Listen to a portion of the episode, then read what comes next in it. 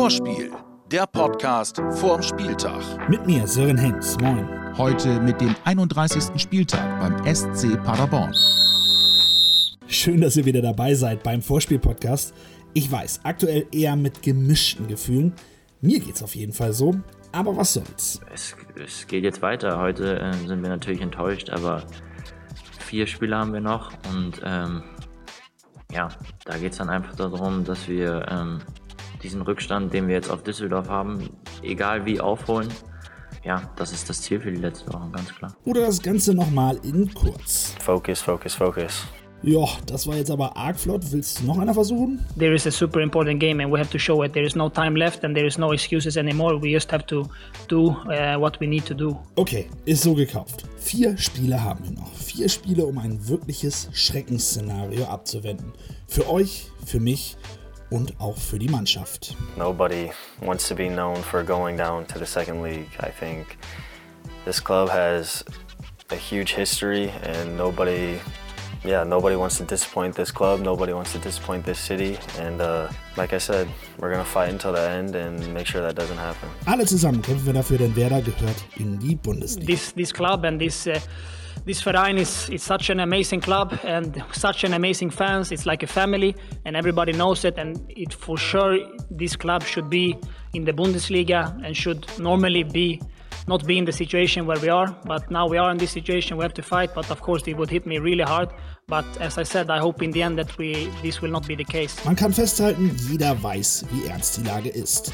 Angst ist aber der falsche Ratgeber. Dass das Selbstbewusstsein nicht besonders hoch ist bei uns, äh, ist auch klar. Ähm, Aber Angst, ähm, wie gesagt, ist der falsche Ratgeber. Also wir müssen trotz all dem, ähm, dass wir jetzt wieder zwei Niederlagen kassiert haben, müssen wir trotzdem versuchen, selbstbewusst zu bleiben, weil nur so kannst du Fußball spielen. Also wenn du dich hier versteckst, dann brauchst du nicht spielen. Also ähm, du musst schon ein gewisses Selbstbewusstsein an den Tag legen, damit du rausgehen kannst und ähm, versuchen kannst, vernünftig dein Spiel durchzuziehen.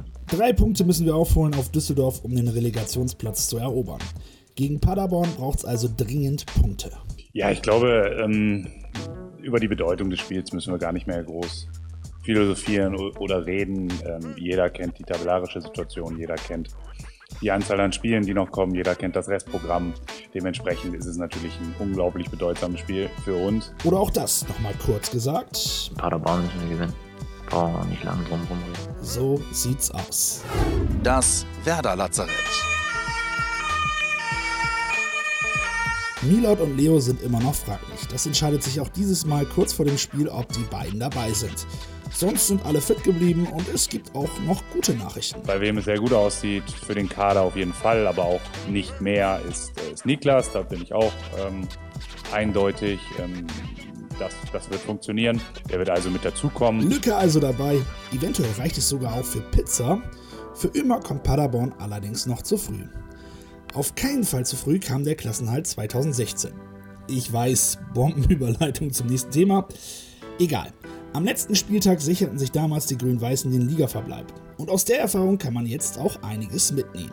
Der Glaube ähm, eben sehr, sehr wichtig für uns jetzt in dieser schwierigen Phase, dass das möglich ist, dass man sich eben auch ja, bis zum Schluss nicht aufgeben darf, dass man bis zum Schluss eben auch alles geben äh, muss und ähm, dass man dann eben auch, ja, vielleicht auch fünf Minuten vor Saisonende dann den Klassenerhalt auch sichern kann. Und ähm, das ist schon etwas, was, was uns hilft. Natürlich sind die Rahmenbedingungen ähm, etwas anders als damals. Ähm, die Unterstützung der Fans äh, war zu der Zeit ja außergewöhnlich, was natürlich auch ähm, ja, deutschlandweit, glaube ich, ähm, eine sehr, sehr große Anerkennung ähm, gefunden hat. Ähm, darauf können wir nicht bauen.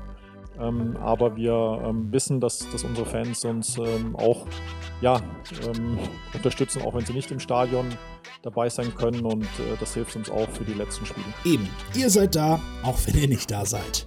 Das gehört belohnt. Die grün-weiße Geschenkbox von unserem Partner Umbro. Es ist Sommer und damit Badezeit. Deswegen schenkt unser Partner Umbro euch stylische Badeshorts.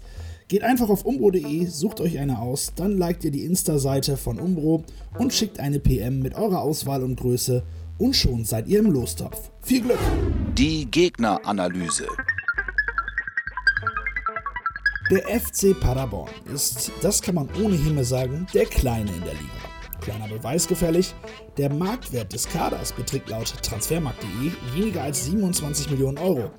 Zum Vergleich, Milot Raschicas Marktwert beträgt auf dem Portal 28 Millionen. Wenig finanzielle Mittel sind also da, aber Paderborn ist eine Mannschaft, die sich davon nicht beeindrucken lässt und kämpft. Die äh, auch im letzten Spieltag nochmal sehr eindrucksvoll bewiesen haben, dass sie ähm, alles vorhaben, aber garantiert nicht aufzugeben, sondern äh, mit einer enorm kämpferischen und engagierten Leistung, auch mutigen Leistung in Leipzig einen Punkt geholt haben. Und nicht nur da, seit der Corona-Pause haben sie in fünf Spielen vier Unentschieden geholt. Wer das sollte also gewarnt sein. Das Spiel gegen Bremen ist auch für Paderborn ein Endspiel, sogar noch mehr als für uns. Bei einer Niederlage könnte der Abstieg rechnerisch besiegelt sein.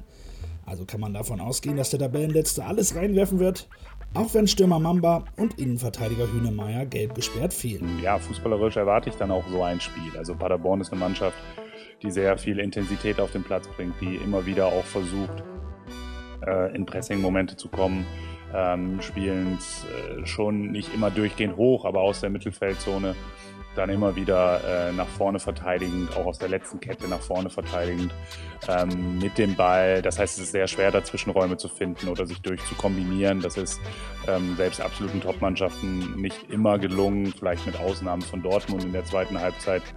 Ähm, da sind sie schon sehr, sehr aggressiv und sehr schwer zu bespielen. Ähm, das Offensivspiel zeichnet sich meiner Meinung nach aus durch viel Geradlinigkeit ohne dass sie den Fußball vernachlässigen. Das haben wir auch im Hinspiel hier gemerkt. Also auch Spieleröffnung mutig über den Torwart rausspielen hinten und dann aber sehr viel Tiefe und Geschwindigkeit, schnelle Spieler, gerade auf den Außenpositionen. Auch wenn Mamba ihnen jetzt fehlt, aber da haben sie schon noch Möglichkeiten, um dann schnell in die Tiefe zu kommen. Und natürlich absolut zu erwähnen der Konter, der sehr, sehr gut ist bei ihnen. Einmal nochmal kurz gesagt. Mannschaft, die nichts mehr zu verlieren hat, die, glaube ich, immer versucht, ihren, ihren Stil durchzubringen, egal gegen wen sie spielen. Und ähm, ich glaube, das wird uns am Samstag erwarten. Und kurze Antworten gibt es jetzt auch bei unserer Schnellfragerunde. Fünf Fragen an Finn Bartels. Endlich wieder dabei zu sein, bedeutet mir. Enorm viel. Du darfst gerne mehr Ich darf antworten. mehr erzählen, ich dachte kurz und knackig. Na, ich bin ja jetzt schon ein paar Wochen länger wieder dabei und fühle mich auch äh, als volles Mitglied, ähm, aber so ein Startelf-Einsatz zeigt einem einfach auch, dass man, dass man ja, die letzten Wochen, Monate, Jahre nicht umsonst gearbeitet hat. Werders größte Stärke aktuell ist. Die Einheit, Gemeinschaft. Mit Paderborn verbinde ich. Ähm, auf jeden Fall ein Sieg. Ja, ich glaube, das war, nee, das war gegen Stuttgart, dieses Eckentor tatsächlich. Äh, Aber Paderborn hast du ja auch gute Erfahrung.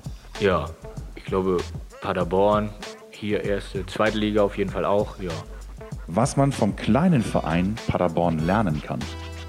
auch diese, diese, diesen Teamgeist, diesen Mut, diese, die spielen ja teilweise trotzdem immer erfrischenden Fußball, kriegen trotzdem oft auf die Mütze, aber ähm, ich glaube auch, dass wir genauso in den letzten Spielen auftreten vom, vom, vom Mut, vom Drang nach vorne.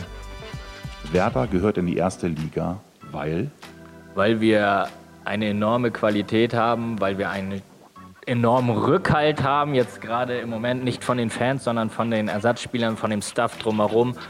Und dann nächste, nächstes Jahr auch wieder, wieder mit äh, Fans hoffentlich. Und weil Werder einfach ja, geil ist, ein Traditionsverein.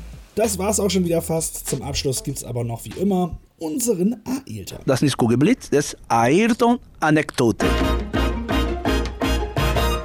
Das ist genau eine Konkurrent, aber Werder Bremen hat noch mehr, äh, was diese, diese Erfahrung in der Bundesliga, diese, äh, Werder Bremen ist, äh, hat noch mehr Traditionmannschaft in Deutschland. Kommt die Name ein bisschen mehr hoch und die Trikot ist noch vorne, Paderborn. Natürlich, auf dem Platz und wenn ich spiele, ist auch von Werder Mannschaft muss ein bisschen Aggressivität, äh, ein bisschen äh, offensives Spiel. Aber Werder Bremen ist mit Namen, mit Trikot und mit dem äh, die ganze Paket, Werder Bremen ist größer, ist klar. Vorspiel, der Podcast vorm Spieltag. Jetzt abonnieren und keine Folge mehr verpassen.